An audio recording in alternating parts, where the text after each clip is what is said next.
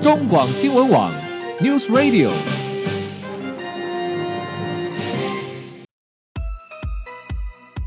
政治大人物、企业 CEO 有何成功的秘诀、制胜的绝招？周日，Mr. Bear，请他们说分明。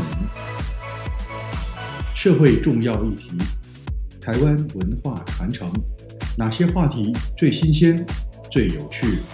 周日，Mr. Big 带您关心台湾脉动。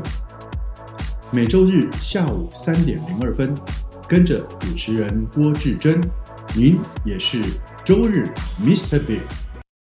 各位中广新闻网的听友，大家好，欢迎收听周日 Mr. Big 焦点人物、焦点话题时间，我是节目主持人郭志珍。回到节目中，我们继续访问到的是知名的智商心理师胡展浩先生。展浩你好，郭大哥好，听众朋友大家好。是展浩，事实上你现在也是一个专职专职的专栏作家哦，呃，你有非常多的著作，之前你出版过一本叫做《遇见生命最真实的力量》，就是在讲你自己了啊，一个对智商心理师的修炼笔记。然后最新的作品就是别让负面情绪绑架你嘛，对不对？对好没，错其实的确都是你的专业哦，就是你特别针对儿童、青少年的智商、亲职、家庭，甚至是团体的智商，各种人际关系或者是社会结构、团体，其实都。这里面都隐藏了人性在里面哦，这个心理其实人心是最复杂、最难掌控的。好，也因此我们才会产生到这么多的社会的问题。好，我们刚谈到呃这个亲密的关系哦，除了情人之外，除了夫妻之外，其实另外一种紧密的关系就是家庭结构了。但是的确，越来越多的家庭出现问题哦，呃，里面有呃逆伦的事件。而且甚至也有自己虐待自己亲子的事件，但是我我们就不可不可理解的是说，其实照理说这样有具有直接血缘关系，应该是最为紧密、最具包容力的一种人际关系才对。尤其在台湾哦，我们一直认为说我们是相当具有传统孝道思想跟文化的国家，照理说孝顺都来不及了，疼爱自己的亲子都来不及了，但是这样子的。悲剧还是发生了，我我们就进一步来请教展浩哦，在家庭这个另外这个我们每一个人都最熟悉也最重要的这一个结构环境里面，又出了什么样的问题？怎么会产生这样的乱象呢？嗯，啊，我这几年在做家庭家庭之上的过程当中，或者亲子之上的过程当中，我发现，呃，常常那个挫折来自于父母亲给想给的爱，孩子接收不到，哦， 但是孩子想要的爱，父母亲可能给不出来。所以在那个亲子互冲突，其实那个冲突常常不是于不是来自于我们彼此想要伤害对方，嗯而哼是来自于彼此想给对方的爱，可是那不是我们所要的。 ，OK，在嗯在我哼们的传统文化价值底下，您刚提到一个东西叫做孝顺，嗯，所以父母亲有时候会在无意间认为我给的东西你必须要接收下来，因为那是一个孝顺的表现嘛，嗯哼，那是我对你的好，我为你好。嗯嗯嗯嗯如果你不接受，好像其实你是不太懂事、不太孝顺的。哦，对，因为父母经常会挂在嘴边的一句话，就是我都是为了你好啊。对对对，嗯那嗯父母亲之所以会这么做，很可能他们不是故意的，而是当他们还在小时候，他的父母亲也是这样子对待他。嗯嗯哼嗯哼，所以他学到的给爱的方式就是用这样的方式来给予。是是那孩子在这样的过程当中久了，因为这样的你现在的年代跟以前已经不一样，现在有太多自己的想法、嗯哼自己的自主性的那个鼓励，是，于是孩子就会觉得说你干嘛一直这样对待我，然后他会觉得很压迫。嗯哼嗯哼，那个压迫久了，没有办法好好的沟通的状态底下，那种互相伤害的行动可能就会出现。对对，没错哦，真的是这样子。其实我觉得就是家庭的家庭的教育、家庭的环境因素很重要了哦。其实尤其父母哦，呃，父母该如何扮演好孩子在人生中最基础接触到，同时也是最重要教育者的角色。其实这样的一个角色的扮演很重要。嗯，为什么？因为过去哦，我们在传统的观念或是过去传统的案件调查里面会发会发现哦，呃，会发生这些暴力伤人或杀人事件的当事人，有可能都属于教育程度不高。或者是社经地位较低的那一群哦，或者是身处在一种属于比较高风险家庭因素里面的人。但是从这些年来，实际上所发生的案件里面，我们真的发现啊、哦，这些犯案的当事人其实其实他拥有是蛮好的家庭背景的哦，然后社经地位、家庭家里面的社经地位也还不错，甚至自己还拥有不错的学历，但是。还是犯罪了哦，所以这就这就回到这种这种家庭的教育啊，这个家孩子人格的养成，很多价值观的养成其实是很重要的哦，因为这样子的一种社会结构跟犯罪结构的改变，其实是令人担忧的嘞。然后你认为呢？嗯，其实现在的父母亲在教养上，我觉得遇到很大的挑战。嗯，那个挑战在于，如果他用过去威权的方式来教养，他可能会被别人指责，然后认为是很霸道，然后很可能会有一些暴力倾向。嗯哼，但是当他用另外一种极端，就是所谓的民主开放的时候，又可能会被认为说他在溺爱孩子。嗯哼，嗯哼，哎，那那其实他就遇到一个冲突，这两个端点我到底要站在哪一个地方，嗯要怎么站会比较好一点？嗯哼，那我自己常觉得就是呃，在亲子教养过程当中，每一个家庭有自己适用的技巧，但是我觉得可以跟孩子去讨论每一件事情应该要怎么做，嗯哼，然后会有哪些利弊得失，嗯哼，然后在亲子或者在家庭的互动里面，能不能允许彼此去表达情绪？比如说，嗯有些家庭是不太允许表达出难过或生气的情绪的，是是是，因为这样的情绪一出来，立刻就会有人生气啊，或者指责，或者喝止。嗯哼，嗯哼，那可是那个都是人很很自然而然的情绪反应。嗯哼，哎，所以我觉得在教养过程当中，或许第一个可以陪伴着孩子去讨论每一件事情，他们怎么想的，嗯，那那个背后可能会带来什么样的好处或者风险。是，对所以意思是说，其实，在家庭教育里面啊，亲子沟通里面，其实家长、父母亲要试着降低自己的高度，有时候建立跟孩子所谓的良性沟通的这样子的一个管道了哦。对，这是另这是一个。嗯那另外一个就是，我觉得父母亲跟孩子永远都是父母亲孩跟孩子的关系，而不嗯会是朋友。哦所以，OK，我们还是得站在父母亲的角度去教育孩子，什么样的东西其实是不对的。嗯嗯嗯嗯嗯，比如说偷东西就是不对的，嗯嗯嗯呃，比如说打人这件事情就是不对的。嗯那个价值观的建立是父母亲很重要的一个责任跟义务。是是是，什么什么是正确的，什么是错误的，还是得教育哈，还是是通过教育来来养成了哦。是，嗯哼，好，其实另外一个我们看到另外一个属于比较属于近近代的一种一种社会现象哦，就是由于近些年来呃整个全球的商业经济结构的高度发展哦，让现在的家庭其实能够提供孩子经济条件的满足度越来越高，然后呢，另外再加上呃网络时代之后呢，高度的网络科技跟影音视觉的冲击啊、跟嗯刺激，那再加上哇这种电玩再出来之后，呃很多年轻人都陷入所谓的虚拟环境中，因为在虚拟环境中你可以真的是可以自我自我的发挥啊，你想扮演什么样的角色都可以都可以达到，但是当他退出虚拟环境，回到社现实的社会时候，其实那个产生的高度落差，好像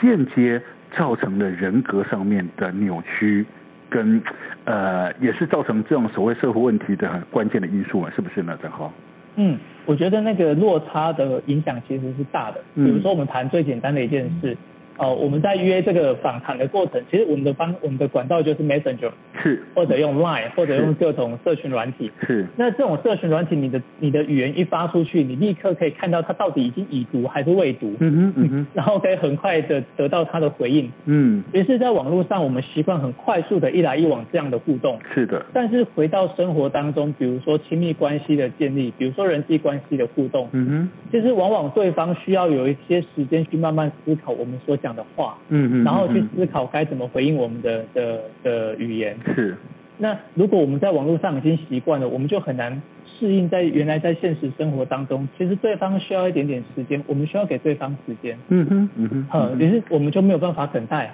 哼哦，对对啊对对，然后对方稍微慢一点、晚一点没有回应，我们就会觉得非常的生气、非常的挫折。嗯嗯嗯，说你不重视我还是怎么样？对不对对？啊哈对啊对啊然后在虚拟环境里面，还有一种就是呃角色的扮演，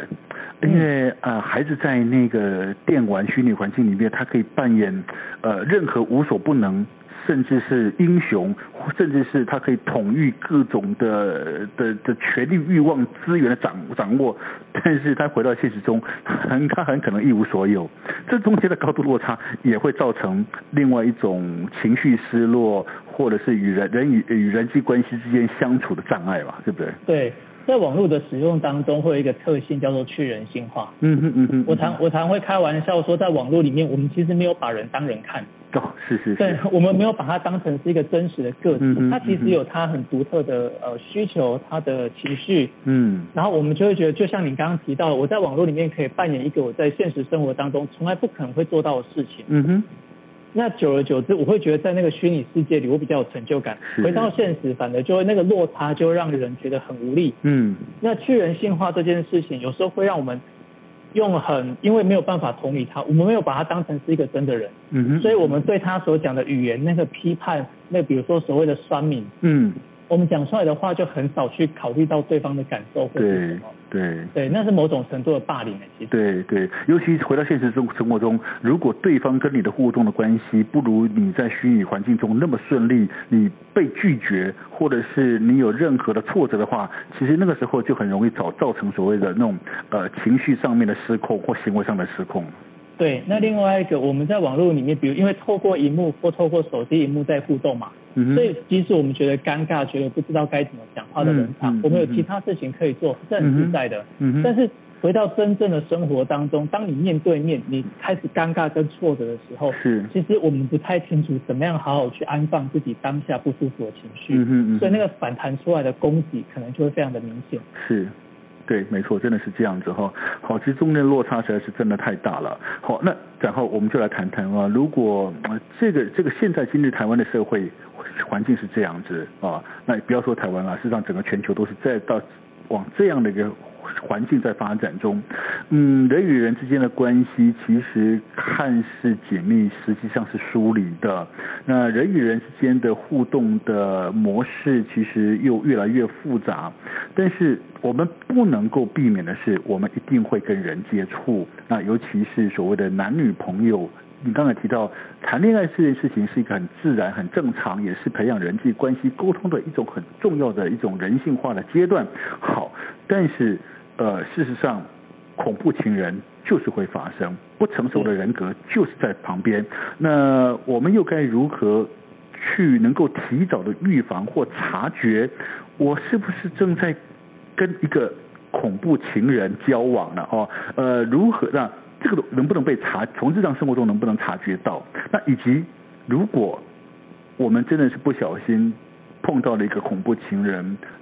该如何谈分手？这事情其实也是一个学问哎，正好。嗯嗯，呃，从预防的角度来看啊，嗯我哼自己通常会提醒两个部分。嗯哼，第一个就是，嗯、就是如果在热恋期的那些那些甜言蜜语就算了，如果他在生活当中经常会告诉你说，你就是我呃生命中的唯一，嗯没有你我的世界就会崩溃，像这种话其实非常的可怕，是因为他正在告诉你，你不可以离开我 OK 你离开我之后，只要我生活过得不好，那都是你的责任。是是是，那怎么会有一个人的生生命当中所有注意力都在你身上？其实那个压力非常的大耶。嗯嗯嗯嗯嗯哦，如那我会崩溃的意思就是我也让你崩溃的意思了啊、哦。对，这是一个，但是另外一个另外一个层面，他的意思是说，当我崩溃的时候，是你要为我负责，嗯因为是你造成的。造成的啊、哦嗯，，对，所以他这种人会把责任往外面，往另外一个人身上丢。好，这是言语上面的，我们可以观察到了，对不对？对，嗯那第二种呢，就是我觉得暴力攻击通常那是一种行为模式。嗯哼所谓的模式就是它常常会出现，嗯只哼是你不知道它出现的周期是短还是长。嗯哼，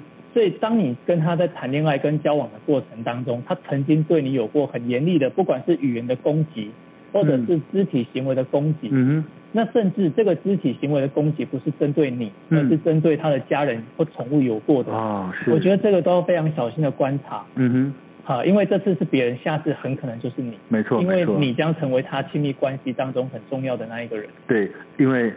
他会对宠物这样子，意味着你也可能是变成他下一另一下一个下手的宠物对象了，对不对？对，很有可能是啊。嗯哼，好。但是如果说不小心你已经交上了恐怖情人，好，那我们真的是也会建议分手应该是一个最好的一个一个解决方式。但是嗯该如何做到好好分手？尤其是针对女性啦，如何提分手才不会受到伤害呢？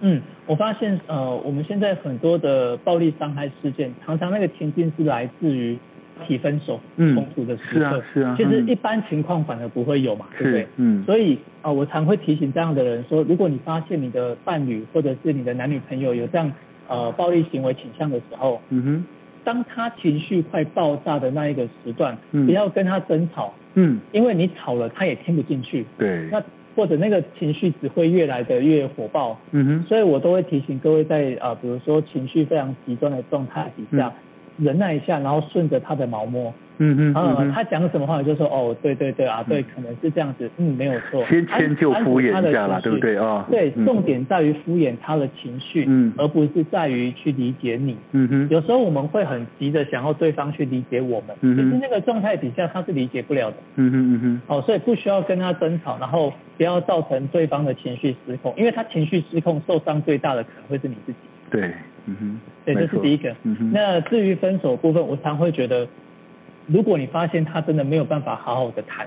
他谈到分手这两个字就会爆炸，其是，实不太需要谈的。嗯哼，哎，你你，我觉得就直接找到一个可能不太能够互相碰到面的情境或地方，嗯哼，啊，分开，不用告诉别人，也不用交代，嗯哼。对，你就到一个你觉得安全的地方就好。哦，你等于是默默的先创造一个隔离的空间，然后对让它淡化掉，让它找不到这样子。那可是那个过程当中一定会遇到一个风险，因为嗯对方一定情绪很激烈，因为是他找是不到你。是可，是我们就回过头来想一件事情，嗯，我们都会觉得应该是要好好的谈分手，是但是就因为这种没有办法好好谈啊，